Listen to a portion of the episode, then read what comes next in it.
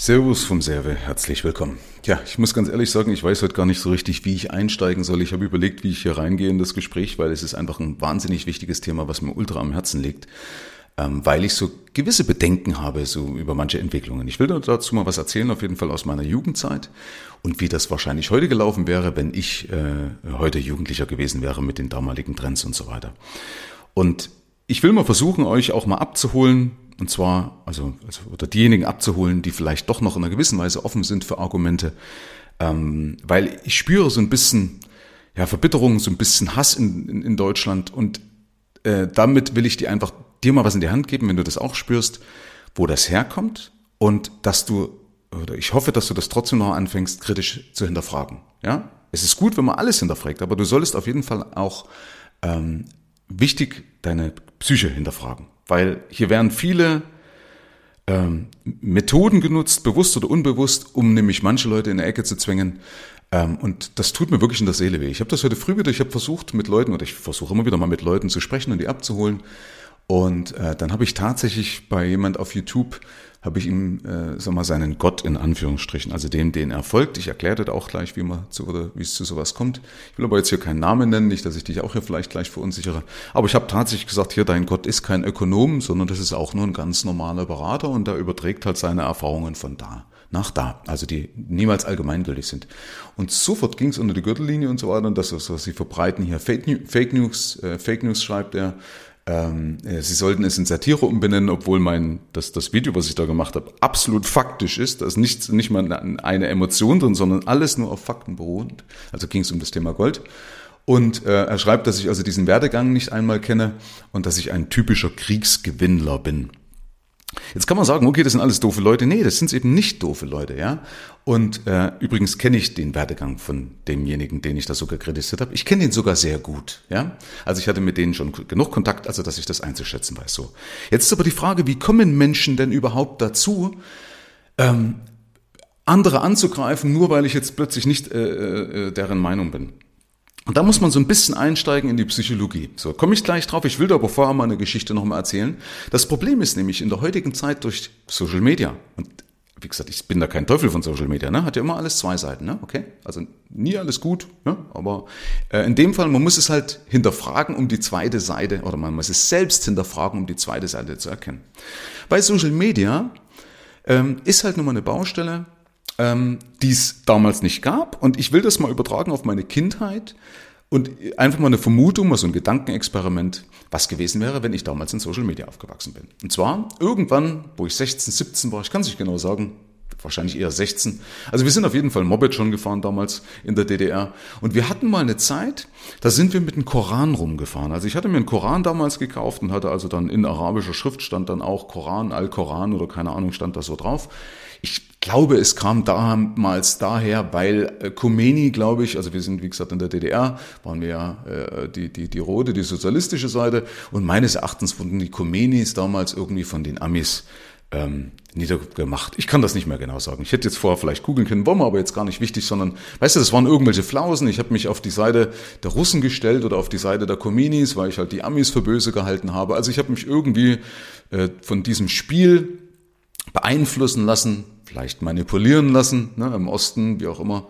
Äh, auf jeden Fall war das damals eine coole Geschichte. So, wir haben also beide, mein Kumpel und ich, warum der auch mit auf den Zug aufgesprungen ist, weiß ich nicht. Aber auf jeden Fall, wir waren dann diese Gruppe zu zweit und dann war das eine gewisse Zeit lang eben mit diesem äh, Koran. Ich weiß noch mit mit so orangen Dingsfolie eingeschlagen, damit der, der geschützt ist. Und dann haben wir, glaube ich, draus gelesen. Ich kann das nicht mehr genau sagen. Es waren halt irgendwelche Flausen. So, jetzt stell dir vor, also, oder was andersrum, ich hatte damals ja gar nicht die Möglichkeit gehabt, jetzt das noch weiter auszubreiten, weil mit wem wollt's denn reden? Also niemand aus meinem Umfeld hätte mich da mit dieser Meinung abgeholt. Ja, die hätten gesagt, was bist du für ein Vollidiot? Ja, oder was soll das Ganze? Also, das heißt, das ist in unserem kleinen Kreis geblieben.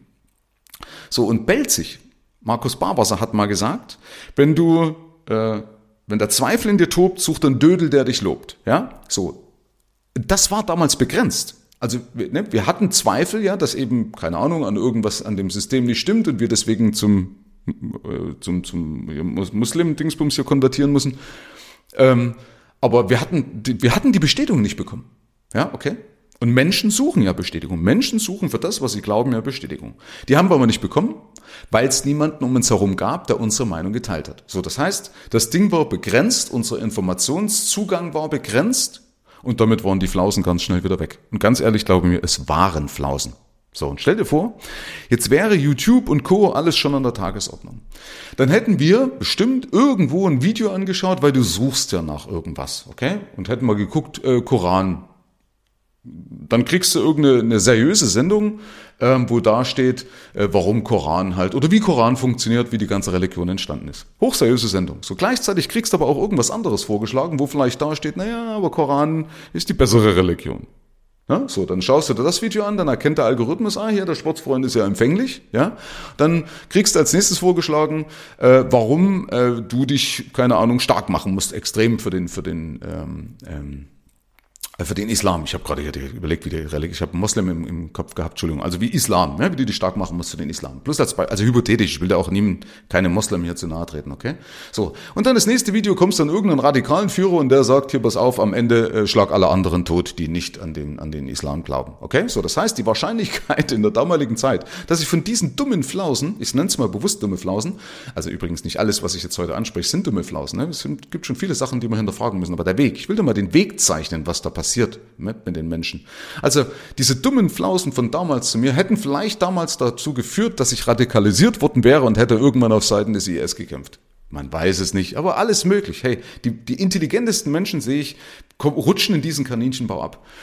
Und ganz ehrlich, äh, wenn einer das so von außen betrachtet, dann sagt er natürlich, ey Michel, das ist ja bescheuert und natürlich ist Islam nicht die Nummer eins und natürlich muss man deswegen nicht Suicide, also äh, äh, äh, Selbstmordattentäter werden und keine Ahnung, ja.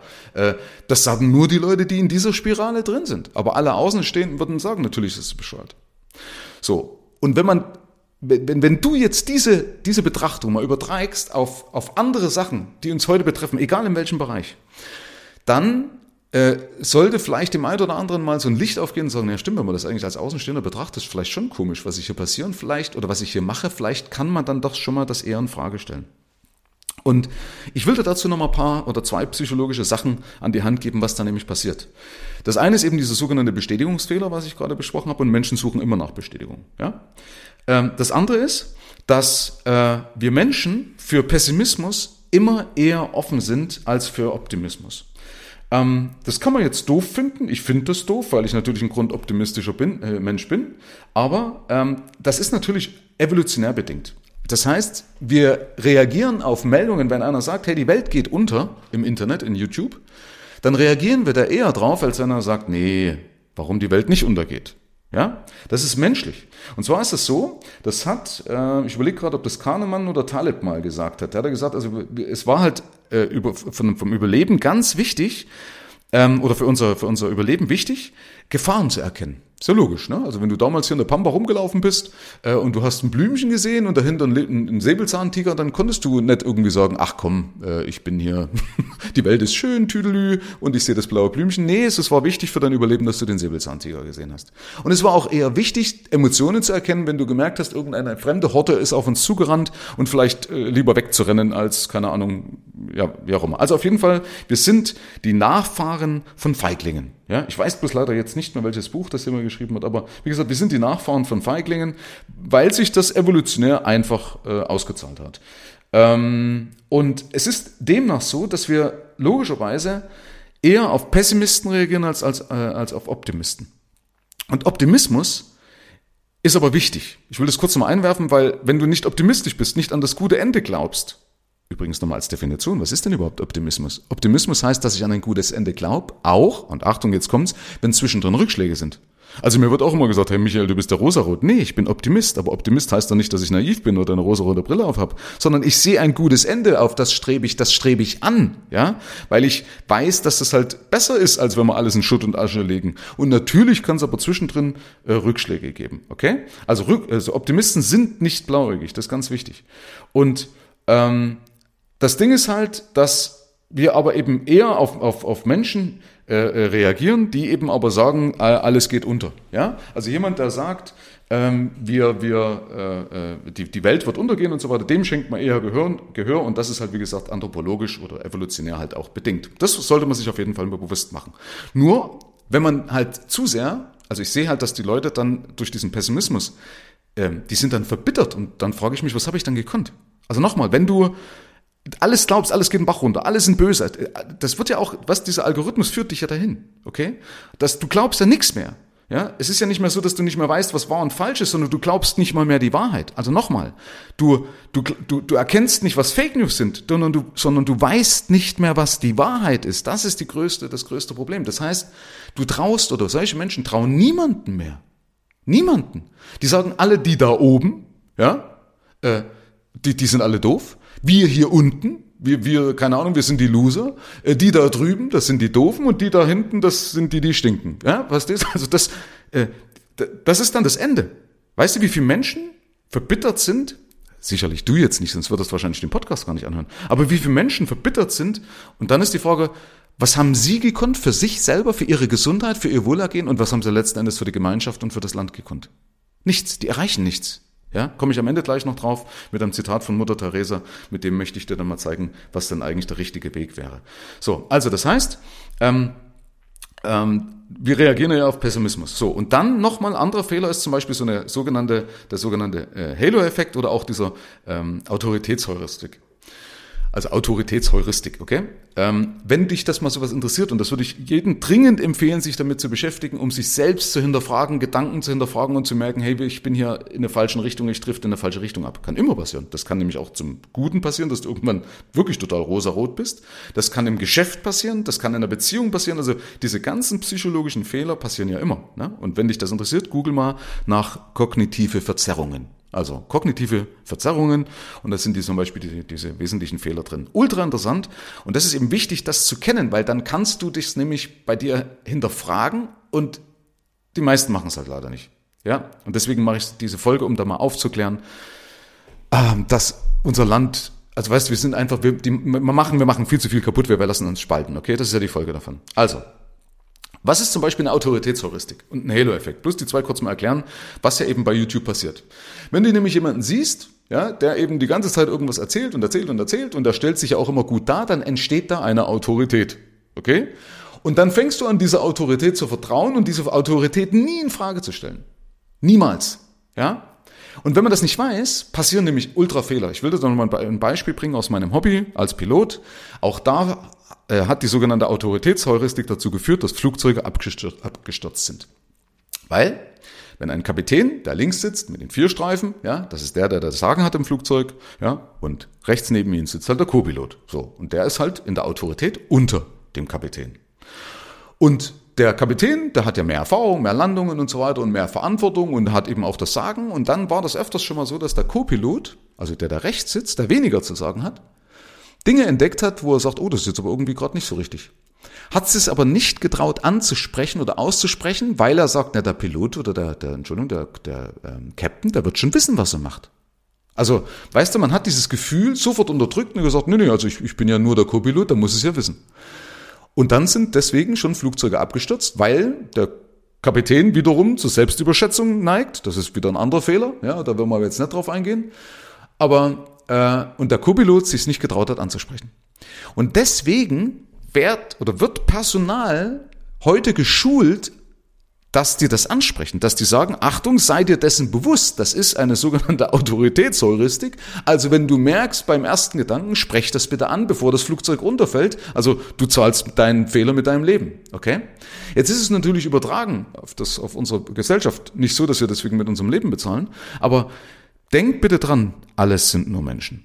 Und derjenige, um den es hier geht, das war Marc Friedrich gewesen, das ist ein stinknormaler Finanzberater. Du kannst gerne alle Sachen googeln, wie auch immer, der ist kein Ökonom. Er ist ein stinknormaler Finanzberater, kommt aus der Finanzberatung und dem wird so viel getraut und, oder zugetraut, weil eben die sagen, ja, wenn der so viel redet und so viel Reichweite hat, muss er ja recht haben.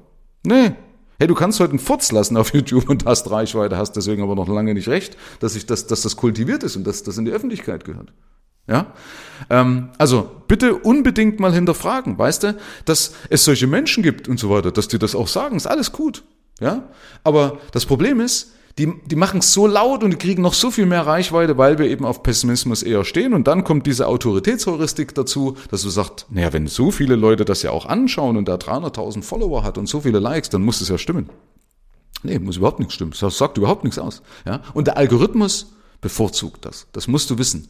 Wenn ich heute ein Video mache und sage, die Welt geht unter, ich kenne das ja selber bei mir auch, wenn ich den Titel positiver wähle, läuft's nicht so gut, wie wenn ich den Titel negativ wähle. Das ist einfach so. Der Algorithmus befeuert äh, diese negative Meinung. So. Und die Frage ist, wenn, du, wenn dir ein bisschen was an dem Land liegt, dann kann man das ja gar nicht für gut heißen. Dann muss ich da, weil der Algorithmus macht's nicht, YouTube macht's nicht, dann muss ich selber die Bremse reinhauen, richtig? Dann muss ich selber äh, die Reißleine ziehen. So, und Halo-Effekt, das ist das Zweite, das vielleicht auch nochmal kurz dazu, das gehört eigentlich so ein bisschen mit dazu, je öfters du irgendjemanden hörst, und gerade solche Leute, die hören ja dann jeden, fast jeden Tag noch von, von äh, äh, Marc Friedrich und Co., ähm, und die hauen ja natürlich auch Videos raus, wie blöd. Und dann kommt ein Halo-Effekt, wenn du also eine Botschaft immer wieder und immer wieder hörst. Also eine und dieselbe Botschaft immer wieder und immer wieder hörst. Dann glaubst du irgendwann dran. Glaube mir, du glaubst irgendwann dran. Auch wenn du das erste Video gesehen hast und denkst, ne, schau dir zehn Videos an und spätestens dann sagst du, so ist es und es wird zu deinem Weltbild, zu deinem sogenannten Narrativ. Ja? Ähm, also Narrativ ist praktisch ein Weltbild, was man sich zusammenstrickt und dann andere Fehler, äh, Irrtümer und so weiter. Also alles das, was man nicht sieht, ausblendet. Steht auch, sind auch solche Sachen auch in den, in den kognitiven Verzerrungen drin. Hochinteressant, wie gesagt, äh, man wacht mal auf und das halte ich mir eben jedes Mal wieder vor Augen, wenn irgendwas ist. Ich bin Gott sei Dank einer, der sehr, sehr gut reflektieren kann ähm, und mich aber auch auf den Stuhl von anderen setzen kann und deswegen erkenne ich sowas. Und es ist auch wichtig, dass man ein Umfeld hat, was kritisch ist, was einen dann dort abhält. Das habe ich jetzt nicht. Ähm, ja, doch hätte ich schon, wenn ich jetzt fragen würde, aber die Leute wissen ja, dass ich da sowieso sehr kritisch bin. Aber ähm, wie gesagt, ne, wenn der Zweifel in mir tobt, suche ich einen Dödel, der mir lobt, äh, der mich lobt, und dann suchen sich die Leute immer nur die Leute, die sagen, ah ja, stimmt, die Welt geht unter, Finanzsystem geht unter, Marc Friedrich ist ein Gott und so weiter und so fort. Ja klar. Ne? Und dann schließt man ja selber eigentlich schon die Leute aus, also lässt dieses Umfeld, dieses kritische Umfeld gar nicht zu. Merkst du momentan auch bei Impfdiskussionen und so weiter, ganz genauso. Passiert genau derselbe Trend. Okay? So, also, ähm, ja, jetzt habe ich mich ein bisschen verquatscht, ist glaube ich auch gut, also deswegen beachte diese psychologischen Fehler. Und ich will dir noch mal kurz zeigen, also wie es wie es eben nicht geht und wie es man dann wie es dann geht, weil also ich merke das an dieser Verbitterung von den Leuten, das führt ja teilweise auch zu einer zu einem Fanatismus. Und ganz ehrlich, und deswegen mache ich mir auch Sorgen um unsere Zukunft, weil je mehr Leute fanatisch sind, je mehr Leute in diesen Kaninchenbau immer mehr reingesogen werden, umso radikaler werden sie in ihrem Denken und umso radikaler werden sie in ihrem Tun. Und dann fängt man an und macht halt irgendeinen Füllefanz, schießt Leute über den Haufen, was man so nie gemacht hätte. Und ganz ehrlich, Menschen sind ultra schnell radikalisierbar. Ja? Ähm, und da mache ich mir halt schon Sorgen um unser Land, weil das einfach, was, wie gesagt, was bringt's? Natürlich müssen wir Veränderungen bringen, ja. Aber eben äh, es geht erstens mal schon viel vorwärts und du musst in der Demokratie auch Zeit lassen und ich möchte viele Entscheidungen der Politik auch nicht fällen. Ich bin mit vielen von, von dem nicht einverstanden. Ich habe mir da selber schon mal eine Liste gemacht, aber ich sage, wenn ich an die Macht käme, was würde ich dann alles ändern? Ja, also ja, äh, ich will es, nee, ich sage es jetzt nicht, wo die Liste steht, weil die ist sogar öffentlich zugänglich. aber manchmal, dann verbrelle ich wieder bloß irgendjemand mit irgendeinem Gedanken. Ähm, aber ähm, wie gesagt, ich, ich glaube dran, dass, dass, dass äh, das wär, es wird besser, wie gesagt, wenn man sich die Statistiken anschaut. Aber da, da will ich, kann ich vielleicht andermal drauf eingehen, aber ich will mal schließen mit dem Zitat von Mutter Teresa, wie man es nämlich richtig macht. Weißt du, Mutter Teresa hat mal gesagt, ähm, ihr könnt mich nicht auf eine Antikriegsdemo einladen. Auf eine Friedensdemo schon.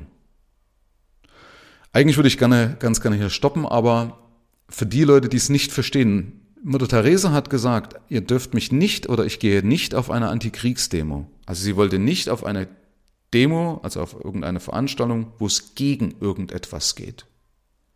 Sondern sie sagt, ihr könnt mich auf eine Friedensdemo einladen. Also für, wo es also lösungsorientiert ist. Und das wünsche ich mir, dass Menschen natürlich schon wissen, wogegen man sein kann, aber dass man gleichzeitig auch die richtigen Lösungen bringt. Und ganz ehrlich, den Leuten gerade die ganzen Schreihälse, die machen es nicht besser. Leute wie ein Marc Friedrich machen es nicht besser. Ja, wieso auch? Du siehst doch, wie oft, wie sogar wie selbstgefällig sie sind. Und viele Leute vergessen einfach, dass sie mit dem, was sie tun, einfach nur das tun, weil sie damit Profit machen können, weil sie irgendeinen Vorteil dadurch generieren, nicht weil ihnen die Menschheit am Herzen liegt. Kann ich dir mal genug Auszüge von Videomaterial zeigen, wo man merkt, äh, wie er das genießt, ja, damit im Rampenlicht zu stehen und dass er andere Leute da in die Verzweiflung treibt. Ähm, ja, Mögen mich die Jünger von ihm hassen. Ich hoffe aber trotzdem, dass ich vielleicht das, den einen oder anderen erreicht habe, der vielleicht sagt, naja, okay, es ist eine mögliche Informationsquelle und so mal so ein bisschen wachsam zu sein, ist nicht verkehrt. Aber äh, solche Leute machen mehr kaputt, weil sie sich suhlen, weißt du, in diesem, in diesem Leid, weil sie daraus auch Profit ziehen oder vielleicht auch einfach ja, es ist ihre Anerkennung, ihre fünf Minuten Fame, die sie dadurch immer wieder kriegen. Ähm, und das tut mir in der Seele weh. Und ich finde, das hat unser Land, das hat unsere Gemeinschaft, das hat unsere Welt nicht verdient, weil es es einfach nicht besser macht. Herzlichen Dank fürs Rein und Hinhören. Ab hier liegt's an dir. Bis zur nächsten Folge. Dein Michael Serve. Schau auch gerne mal auf meiner Seite michael-serve.de vorbei. Ich freue mich, wenn du vorbeischaust.